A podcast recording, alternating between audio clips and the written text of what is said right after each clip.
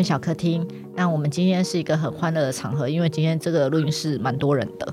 然后，因为我们有今天一个很可爱的我们的独立出版联盟的伙伴，我们欢迎导作放送的社长郭朱莉，还有克莱尔。大家好，我是郭朱莉。大家好，还有我们我克莱尔。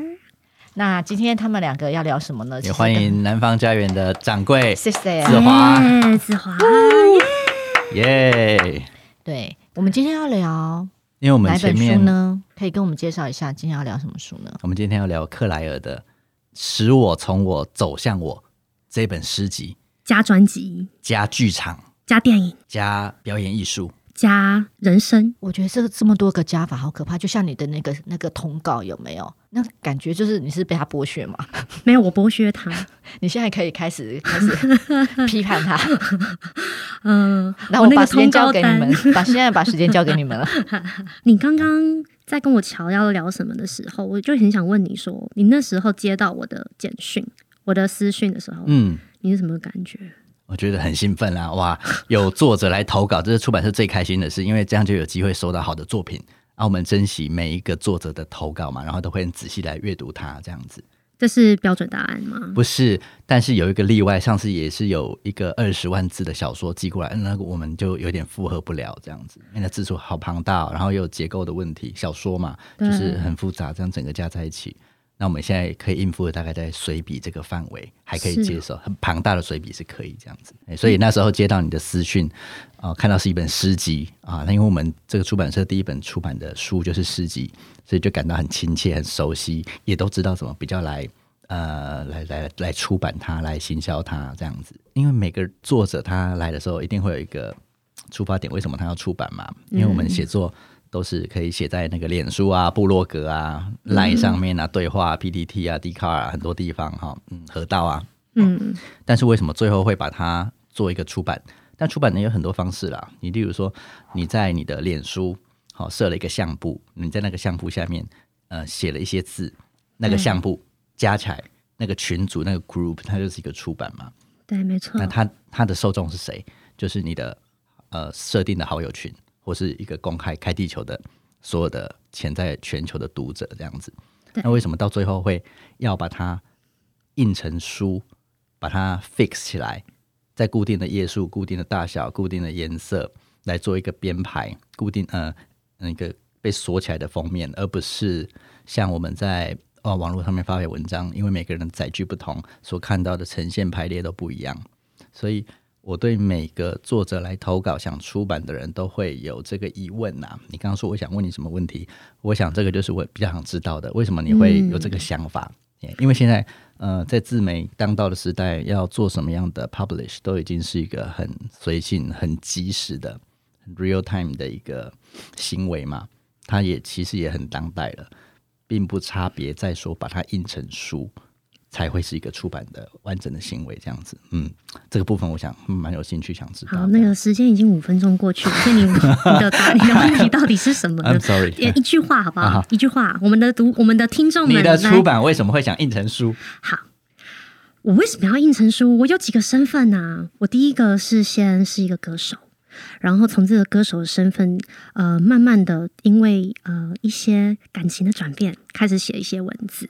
那当时其实并没有想要出版，呃，我我其实，在要做出版这件事情之前，我自己就已经有一个跟我比较要好的朋友，就是呃资深编辑廖红玲，他看过我这个嗯这。这本诗集，他呃完整的作品的大概三分之一，那他很鼓励我把它呃出版这样子。但那个时候我，我跟红玲以及这本诗集的设计师林罗波，他是拼贴艺术家，我们三个人一起在讨论这本诗集的架构，然后以及他要做一个什么样的呈现。对我来说，他已经不是只是克莱尔或吴凯他自己的作品，他比较是这三个人共同的一个完整呈现。那当时的讨论就是。我们三个人的共通点是剧场。那我们要怎么样？嗯、像像刚才嗯、你说那个，现在自媒体当道嘛，我们为什么要出版？你你在脸书上看就好啦。那这些文字都是我们的戏班，你你在那些呃公开的社群上面都可以看得到这些内容。那出版的意义何在？那我们三个人既然都是从剧场出身，剧场的背景，有没有可能，他这本诗集的真正意义是，我要让这本诗集的所有故事是一本带着走的行动的剧场。所有的人打开这本书，你在随时随地任何地方，你都可以进到这个环境里面来，然后看到这一些故事跟内容，并且纸张它是有质地的。你触摸它的时候，你可以联想到很多文字上面它要表达的颜色、感觉、气味，或者是想象。所以这个是当时我们三个人的一个共同的目标。所以这本诗集虽然在呃书封上面只有克莱尔跟吴凯的名字，可是实际上它是我跟廖红林还有林罗博我们三个人的，还有你 的作品。超过五分钟了。其实简单来讲一句的话，就是这是一本呃快餐车，呃呃，这不是一本什么车？我刚才想到啊、哦，被你这样一看，这么近的距离，我又忘了那个形容词。嗯，它是一本、啊、不是行动米其林啊，行动餐车啦。它是一本行动餐车，你只要带着这个小车子在身上，你就可以，它这这个车子它会带你看很多东西哈，声音、文字、剧场表演、人的讲话，还有拉页，这些都很厉害。所以简单讲一句话，这个就是一部很快乐的行动餐车。行动餐车，我觉得形容的不是那么的精确。那你会怎么形容？用一句话来，用一句话是不是？呃，修理纱窗，修理纱门，换玻璃。这样是好多句话。这是一句话啊，这是一句话，这是一句话啊。OK，是吧？这是一句话，对不对？还有另外一个观众可能会听众比较好奇的，可能就是说，为什么会是吴凯跟克莱尔？然后我们在办讲座的时候啊，这两个身份常常会切换，或是同时出现。或是有时候一个就都没有声音这样子，这个是他诗集封面的署名嘛，是作者的名字，他是用的是吴凯克莱尔这样子。对，因为这本诗集它是嗯呃，呃，我先这样说好了，因为克莱尔是一个歌手，他一直以来都是替别人写歌，帮夏雨、帮林雨、帮商禽、工藤直子，呃，还有菲律宾的诗人呃 Marjorie。用他们的诗，然后做音乐创作。克莱尔其实在以前的时候，其实现在也还是那个文字上的创作，并不是这样子的方式。呃，而且克莱尔蛮我啦，其实是我对克莱尔他其实是一个蛮批判的人，我是一个蛮批判的人。可是吴凯不是。如果大家有机会在呃私生活杂货店杂呃私生活杂货店翻到这本诗集的话，就会发现诗生活选物店。是私生活选物店，呃，翻到这本诗集的话，就会发现里面的文字的颜色跟我刚刚说的那个批判是非常不一样的。的原因是因为，嗯、呃，那是一个感情的状态的不同。那在那个感情状态的不同里面，所创作出来的东西都有一个投射的对象，而且其实指明着就是写给爱本身。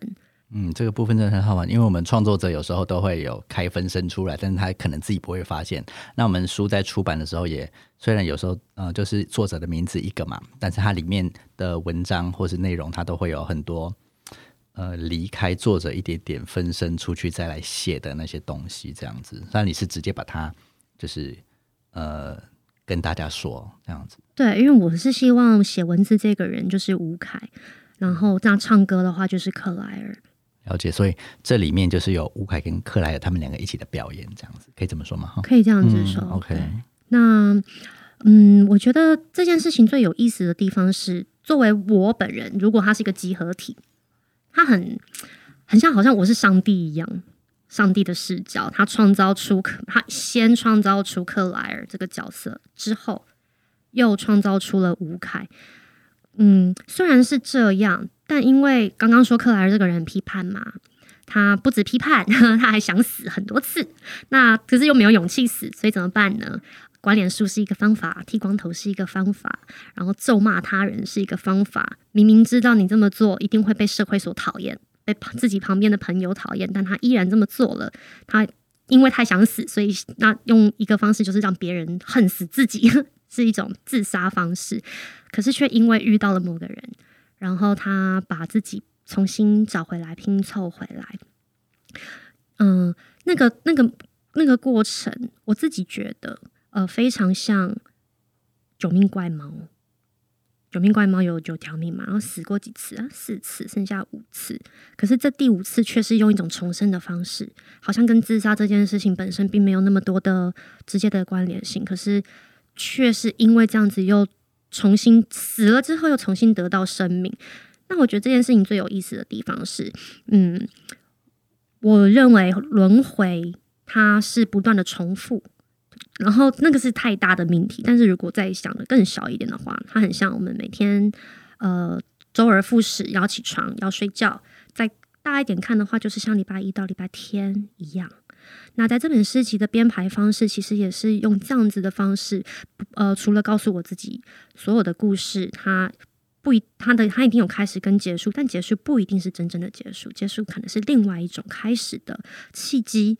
那如果带回到自己跟自己的关系的话，也是一样是这样子的呃概念，就是说，呃，我今天无论怎么样的讨厌我自己，可是一件事情它总是会有黑色跟白色。当你一直不断的看着那个黑色的时候，黑色里面其实是有白色的。我我很喜欢用呃一太极这个图案在讲这件事情，就是太大家知道太极就是一半黑色一半白色嘛，可是白色黑色里面有两个圆圈。那如果你用放大镜看那个圆圈，其实它又是一个太极，所以太极里面还有两个太极，两、嗯、个太极变四个太极，四个太极变成八个太极。哇哦！我刚刚想到的是黑里面有白，我就想到那个乳牛，黑里面有白，白里面有黑，那就是一个啊，那个想象很直接啦，是不是？哦，所以嘿，哎，等下不好意思，那我们有有点扯太远，那个是另外那哎、嗯，那个是另外一个节目的，这是另外一个节目的内容了吧？嗯，好，那你继续没关系，嗯。好，没关系，我就在这边，不然继续讲下去可能会变十八禁。OK，我们通常在编辑一本书的时候啊，编辑在做的是比较像是呃，把它的这些 material 收集起来，然后像拼图一样的组合排列出一个好看的形状。但是你编一本书的时候，它不是像一个固定的拼图，有固定的拼法，出现固定的形状，而是。哎、欸，这个作者的这边这个东西来东收集一块，西收集一块，整合起来。所以一本书给每个人编的话，它出来的形状跟长相都是不一样的。这也会影响到它呃封面给人家设计，呃也会呃这个封面设计也会把它列入考量，嗯、变成呃外表是不一样的一本书这样子。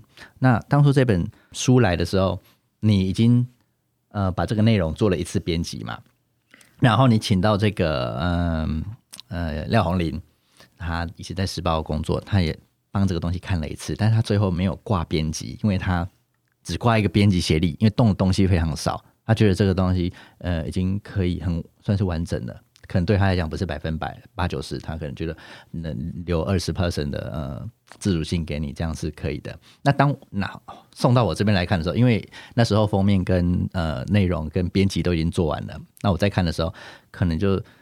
调整一下比较呃符合我们导作调性的一个呈现方式啦。那但是我看起来跟红林的感觉看起来是差不多，八九十的完成度都很够了，基本上都没有什么东西需要再动了。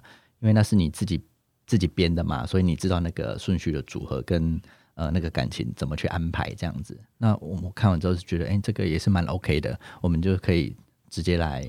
几乎是没有什么调整嘛，我们就把它出版。那个内容上面一些字的安排嘛？内、嗯、容上面字的安排，那个呃，我倒觉得是还好，因为呢，跟你写的时候已经会有一些确定了嘛，例如说行的位置啊，什么时候几页啊要空白这样。但是我讲的是它整个的顺序的呈现，就是那个序列，嗯，像一部影片，它会有很多呃素材进来嘛，然后还有一个序列出来，就变成 一个电影这样子。嘿，那时候那时候那个那个电影已经蛮完整的，而且感情已经蛮丰富。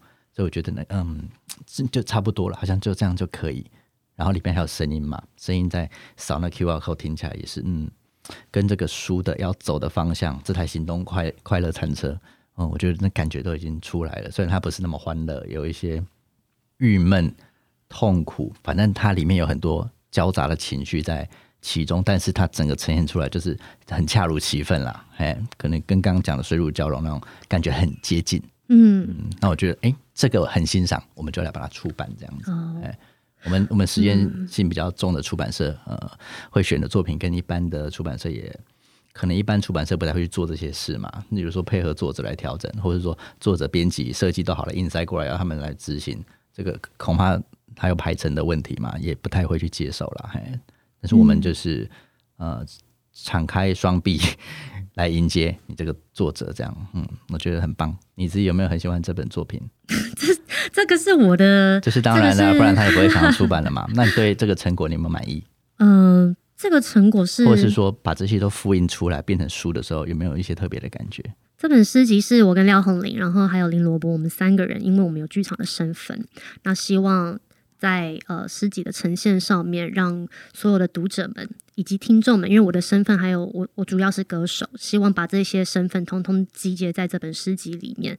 那诗集总共分成七个章节，呃，我其实也希望说，就是在这个诗集里面，它有一个很流畅的故事走线，从呃第一章，也就是第一天。宇宙是怎么样产生的？到第二天又发生了什么事？然后慢慢的迈向消亡之后，再回到第一天，让大家能够知道说，哎，其实所有的事情的发生，它的终结并不一定是真正的完结，也并不一定是爆炸就是结束。所有的事情，它一个小小的闪电，可是却会产生百花齐放的效果。对，在故事还有架构章节的编排，当时我们是这样子在做安排的。那也因为我觉得，我觉得最好的地方是因为也因为我是一个呃音乐人，所以也把这个配乐的想法带进来。那当时只是只有这样子，可是我们最后的讨论是，那如果这样的话，那触觉呢？所以这本诗集在纸张的选择上、字的印刷上，都跟所有的感觉是有关系的，只差没有味道了。如果有办法把味道也塞进来的话，我很希望可以把味道也放进来。那大家。更能够去感受这个故事想要带给大家的一些想想象，以及回到自身，呃呃，对于自己生命里面发生的一些事情的一些呃反思。好了，这样子。我们经过了一些讲座嘛，从十月底开始到现在也快一个多月了。嗯、呃，那这其中呃，对于现场一些读者的反应啊，还是说这本书出去之后，也没有人从那些呃讯息啊来？你的粉砖嘛，他的粉砖叫做克莱尔 Claire，对，K L A 对 I R E，他们有没有一些反馈给你？嗯、呃，或是比较特别的？哎、欸，这个是一个蛮有趣的问题。我发现很多人呃读过诗集之后，大概百分之八十的人都最喜欢里面其中一个作品，叫做《当我们谈论痊愈》。嗯嗯、呃，这个作品里面我自己放了蛮多意象在里头的。嗯、呃，因为我是一个喜欢。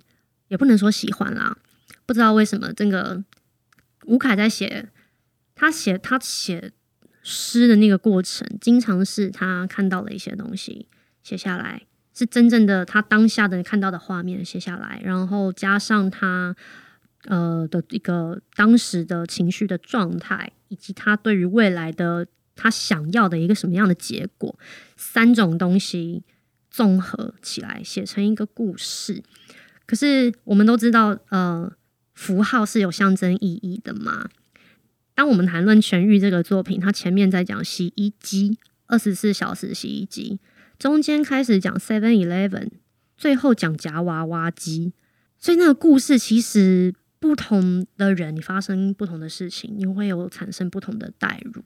那我其实，在那个作品里面，是希望让大家可以在感情的流逝。在那个悲伤里面，可是可以看到一些其他的可能性跟希望的。但这首作品确实引起蛮多人的回响，不论是在文字，还有故事的营造，还有里面看到的一些细节，我觉得这个东西非常的有意思。嗯，这个真的很有趣，因为有时候你心中想的主打歌，并不一定是观众会选的那一首啦。那这一首是观众跟你选的是一样吗？还是你选的不是这一首？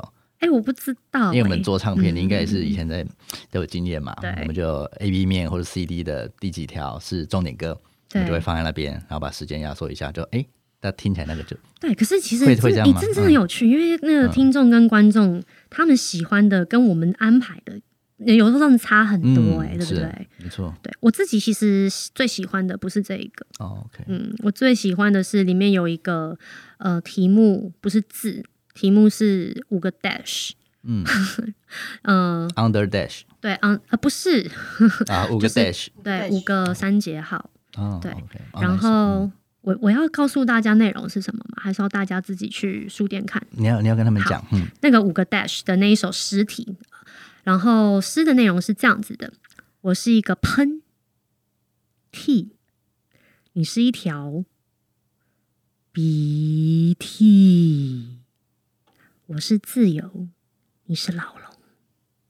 对，我自己最喜欢这一首，我那时候在写的，觉得天哪，这一首很棒啊，超级好笑，欸，觉得自己写的很棒，对不对？没有，我觉得超好笑的耶。嗯，就是哎，对面那个人打了一个喷嚏，我是他喷出去的那个喷嚏。听你念诗很好玩的，等下你可以帮我们念一些诗吗？因为我们在看诗的时候，读者嘛，就是像克莱刚刚讲的，呃。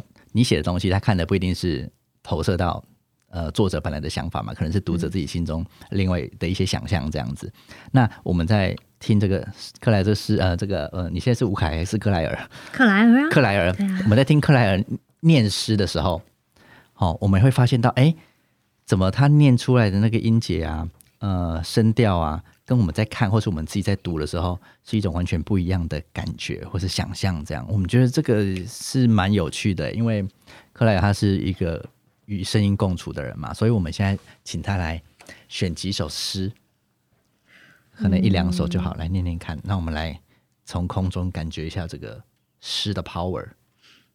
好，嗯、呃，大家如果有兴趣想要知道，嗯、呃。嗯、呃，还没有买的听众朋友们，如果想要知道诗集里面的内容的话，可以先上接声，嗯、，Street Voice 上面查，呃，就是打克莱尔 K L A I R E，我的有声诗专辑七首作品都放在街声上面，非让大家可以听。然后七首里面还有两首是音乐的创作。那我今天念一首没有收录在专辑里的，好了。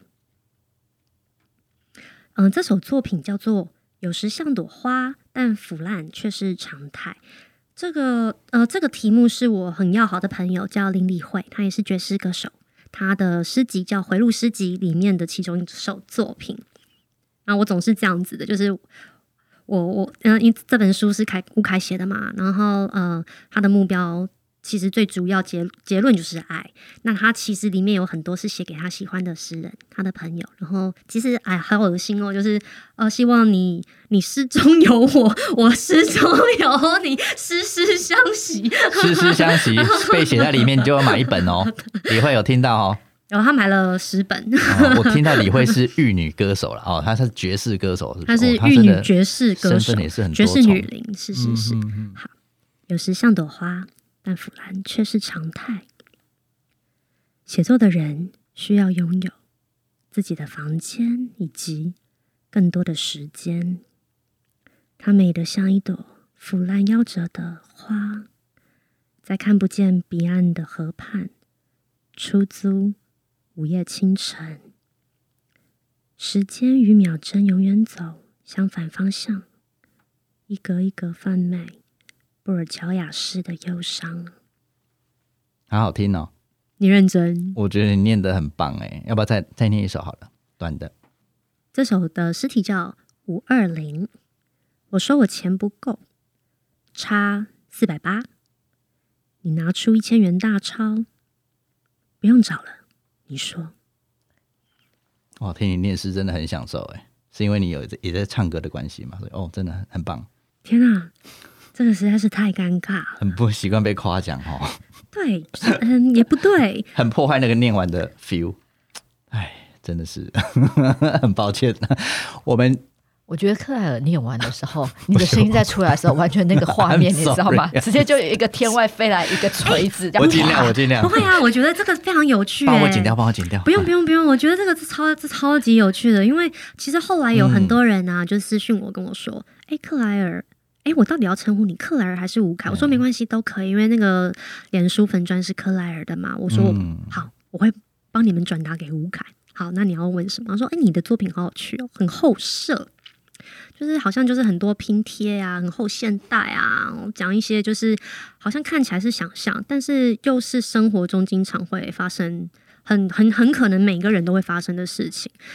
那我我觉得我刚刚今天就是来的那个路上，我在脸书上刚好滑到，嗯，我我我最近都在看一些呃身心灵啊，或者是心理学的一些文章或者是粉砖，就刚好看到一个老师在，他用那个我非常喜欢的一个电影叫做《大话西游月光宝盒》，我大概每年都会看两次，就是上下集连着看，加起来是快六个钟头的电影。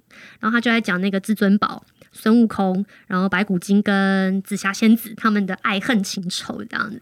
然后刚刚就刚好来之前路上就滑到有一篇在讲说，哎，这个其实呃刘镇伟在做这个电影的时候，也是用一个非常厚实、非常拼贴、然后戏谑的一个方式去讲原来那个《西游记》的故事。